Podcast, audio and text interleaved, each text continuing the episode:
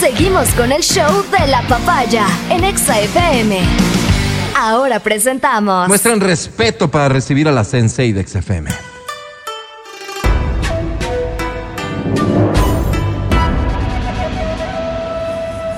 Ella es Verónica Rosero.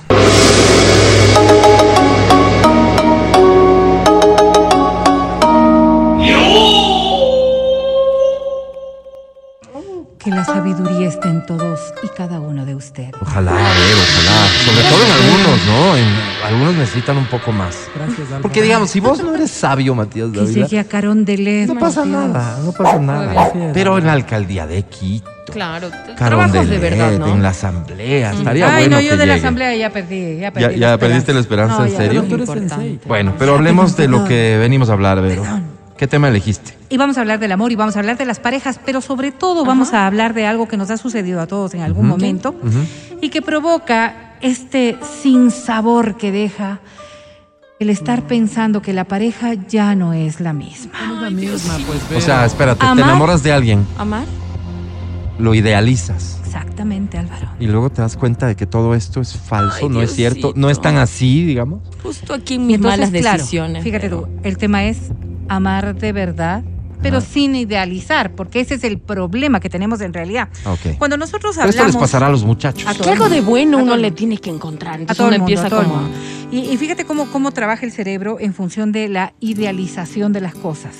Vamos generando eh, cierto tipo de pautas para que nos guste a alguien. Ok. En nuestra cabeza vamos generando este nivel de pautas. Ujú. Y resulta que esta señorita o este señor con el que ahora estamos Señorita. saliendo no cumple pues esas mismas características que yo Joven, había pensado que. Debía cumplir. Ok. Esta idealización lo que hace es Mm, tornar un poco rosa las cosas. Entonces, no eres muy puntual, que digamos, y a mí me gusta un ser humano puntual. Pero alguna cosita Pero digamos, tiene 20 años y ahí, ojalá y me pueda mantener. Y resulta que soy Y le pongo allí un cristal distinto y digo, pero es súper trabajador, por Sí, eso es sí, que no sí. llega a tiempo. Ah, Pero eso ¿disimulas? les pasa. Sí, sí, sí. Vamos disimulando, vamos aguantando. Pero hay un tema que es fundamental y es que nos vamos presionando para seguir aceptando esas incongruencias o aquellos temas con los que nunca estuvimos de acuerdo. Les voy a poner el ejemplo que quizás es una de las cosas Sí. que cuando se empieza a convivir genera tantos inconvenientes. A ver, pero. Si uno es ordenado y el otro es desordenado, se Sí. crea una polémica tan fuerte respecto del orden. Sí. Pero cuando estamos en este proceso de la idealización, no es que estamos nosotros justificando o acostumbrándonos, sino que nosotros nos vamos tornando distintos. ¿Cómo? Es decir, el orden ya no es tan importante. Ah, en sacrificas algo que era importante para ti. Claro. Cuando en ti Se me pegan las malas sí era mañas, digamos. importante. Y me pongo con estos ejemplos tan elementales y básicos porque se imaginan lo que puede Sí, ocurrir claro. con cosas que son un poco más profundas y que tienen que ver ya con la decisión de voy a romper con este hombre porque no, no es lo que yo quería. Esto me lleva, Vero, a, a- a volver a citar el tema de J-Lo y Ben Affleck, que como les había platicado, ellos han, han permitido, porque evidentemente estas cosas se permiten o no, que se filtre cierta información de su acuerdo prematrimonial. El de las relaciones sexuales. El- la cláusula que hasta el momento, porque no sabemos si es la más escandalosa, pero la que más ha llamado la, la atención es esta en la que los dos aceptan, se comprometen a que van a tener relaciones sexuales cuatro veces por semana. Yo reviso el texto del acuerdo que me lo envió el abogado de J. Lowe y no encuentro que diga no menos de. ¿Qué quiere decir esto? Que tampoco va a ser más de.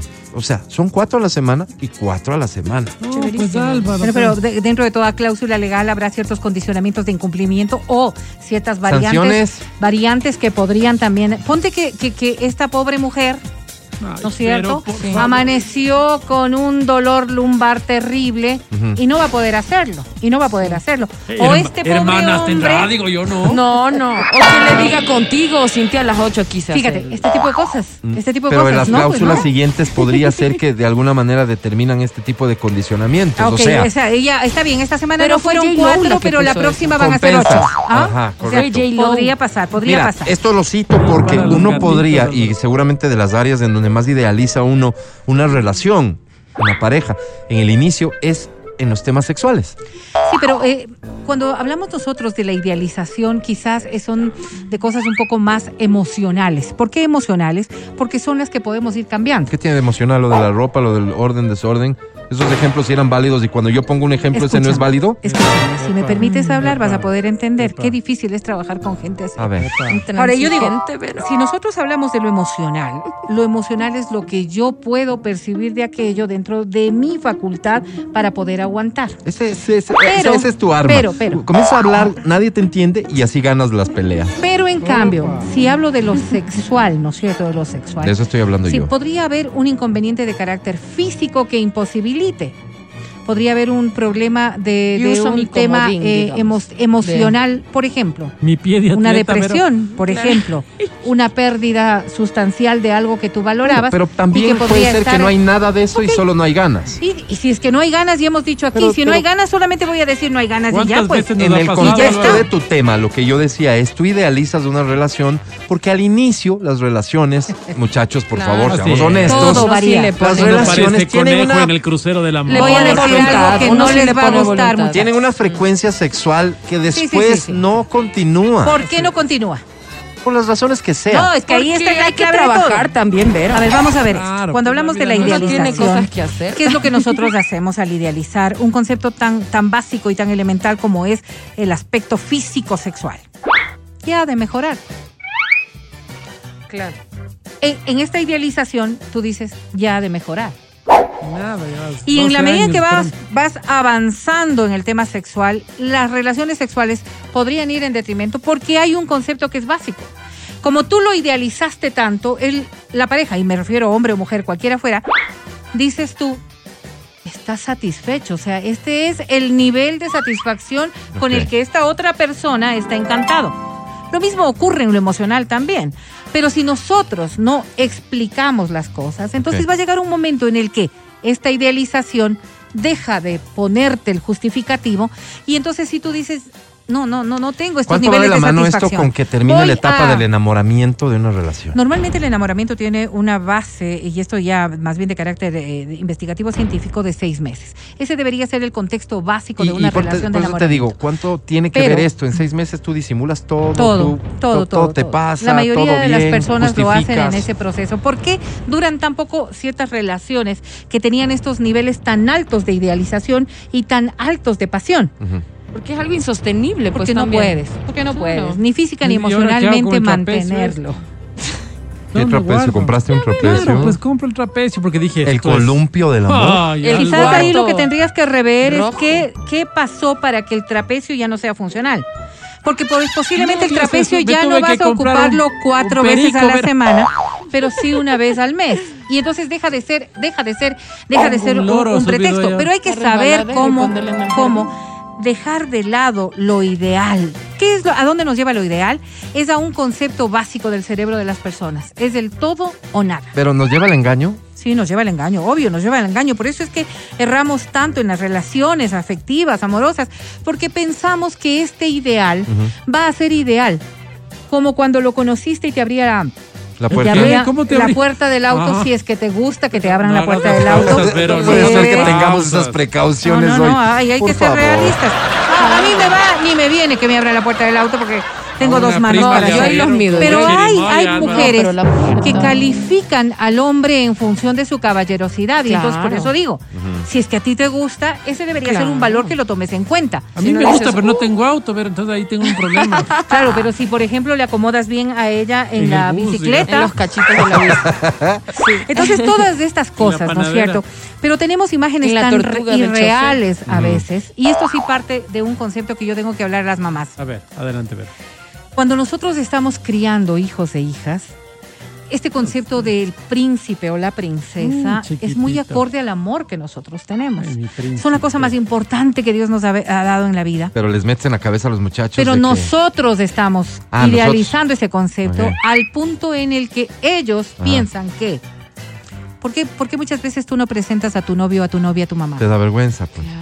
Porque este ideal caen, con el que ella, o la mamá o el papá, ¿no es cierto? Las tías ni se. Eh, configura a la pareja de su Está hijo o lejos, hija. digamos, del perfil que dibujaron es, mis padres. es- o sea, yo, yo pensaría que el rey de España no es así tan guapo como yo lo veo en función del criterio de mi madre. No, es que ¿No cierto? guapo. No, no.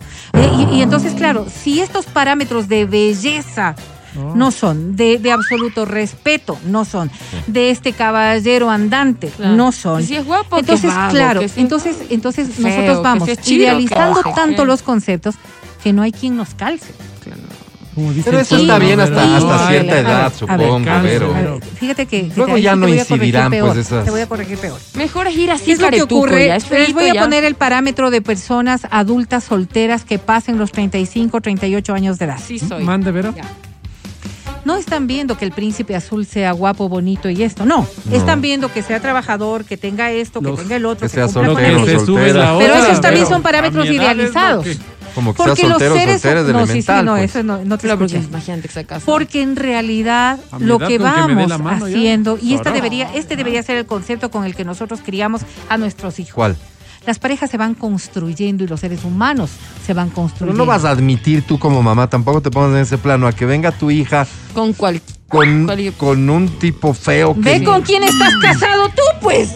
Ve No, con quién estás no. Pero, casada pero, pero, Verás, Pero yo me casé con una es lo reina, que- Pero perdóname. te voy a ¿Por contar algo. Les voy a contar algo. En el grupo de WhatsApp de mi familia tenemos un primo que siempre llevaba a la novia de turno a todas las Ok. reuniones. ¿Y era de cambiar mucho las novias? Cambiaba, ca- Cambiaba. cambiaba cada Ok. seis meses, cada año y así. Era un Ok. callarín. Entonces siempre tuvo novias súper guapas. Ya. Pero terminaba al paso. ¿Y el tipo- el tipo es guapo? Es lindo, es lindo, Ya. bien bonito mi, mi primo. Y de ¿Pero repente se, este, Por favor, se decide, no, se decide por una novia, no era, no era pues tan guapa y era bastante mayor a él. Ok, antecedente uno cambiaba mucho y antecedente dos todas eran guapas. Hasta que llega esta eran guapísimas. que no estaba más menos... Para nada Y guapa. era mayor a pues, él. Era señora. ya. Cuando Ya. ella lo hace está bien porque son cosas. Claro, pero ya ¿qué era ya una. Y, señora. Y, y, y él, y él escribe en el WhatsApp y dice, verán, de una vez les voy diciendo por si acaso me van a hacer bullying. Oh. Ok.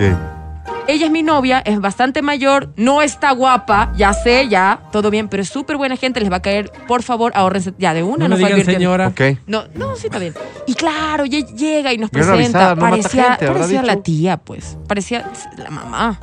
A ver, Y ¿y cómo claro, se construyen las Ya. relaciones? Y todo bien, ¿Y pero llegó con esa advirtiendo relación? porque ya nos conoce. Adri, porque eso es lo de menos, de que, que su maldad y eso. duró ¿Qué como pasó con do- esa dos relación? años y ahí luego terminaron. Pero, Pero duró más que el resto. sí duraron, duraron bastante. mira. Duraron bastante, pero no estaba, pues. Y todas mis No, tías son- reunidas en la cocina diciendo, ¿qué? Comentando. ¿Qué después ha venido con, ¿Con la mamá? Con la mamá. No. Pero si él es buen mozo, A ver, guapo. Claro. es importante ¿Me escuchar entiendo? opiniones, yo creo que sí es importante. ¿A qué hora dijeron? Con es sobre todo que importante. te quiere y que va a decir cosas Y que... de las que nosotros valoramos los conceptos. Va. No es lo mismo que mi mamá me diga tal cosa a que el Matías me venga y me diga una cosa. O sea, yo pongo en la, en la medida Gracias, exacta Vera, y digo, Matías me quiere mucho y él es Mucho, honesto. Vera. Mi mamá me idealiza demasiado Gracias, y va a pensar que Era entonces bien buena estas cosas sí gente. se uno se puede valorar, pero Ajá. pero trabajar en la autoestima es fundamental y el idealizar demasiado a la pareja no abona en el autoestima. Muy por el contrario, hace que nosotros nos llevemos a índices de sacrificio que a veces no son necesarios. Correcto. Si nosotros estamos procurando tener una construcción real de pareja, lo primero es saber que nadie es perfecto, porque nosotros no somos perfectos. El pensar que voy a encontrar a alguien que se acople maravillosamente a lo que yo pensé que debía ser una pareja, a lo que yo quiero que debe ser una pareja y a lo que sueño con lo que es una pareja, quizás está muy bonito para la televisión y para un cuento de hadas. Cada día trabajamos por ser mejores.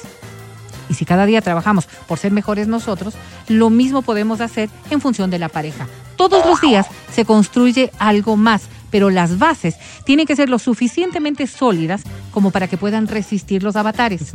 Si nosotros estamos idealizando, esas bases están flotando en nubes y cualquier viento simplemente lo va a echar a volar. Te quiero de alcaldesa de Otavalo, Vero. No, no, de Quito voy a ser y ya me están proponiendo en dos partidos. ¡Ah, Creo que nos merecemos una autoridad así, con conceptos claros, Sí. racional, pero sobre Honesta. todo honesta y buena persona. Escucha el show de la papaya cuando quieras y donde quieras. Busca XFM Ecuador en Spotify. Síguenos y habilita las notificaciones. Vuelve a escuchar este programa en todas partes. En Spotify, XFM Ecuador.